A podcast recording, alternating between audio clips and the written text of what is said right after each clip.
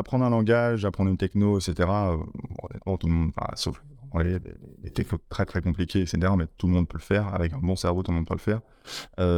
accepter le changement, euh, sur certaines technologies, certaines évolutions, euh, sans euh, défendre son bout de gras ou défendre sa techno, les Windows contre les Linux, les machins, c'est tout ça. c'est assez important en fait. Donc garder l'esprit ouvert, ne pas accepter tout ce qui bouge non plus, parce que parfois il y a des nouveautés qui font buzz, mais bon, elles disparaissent un ou deux ans plus tard. voilà.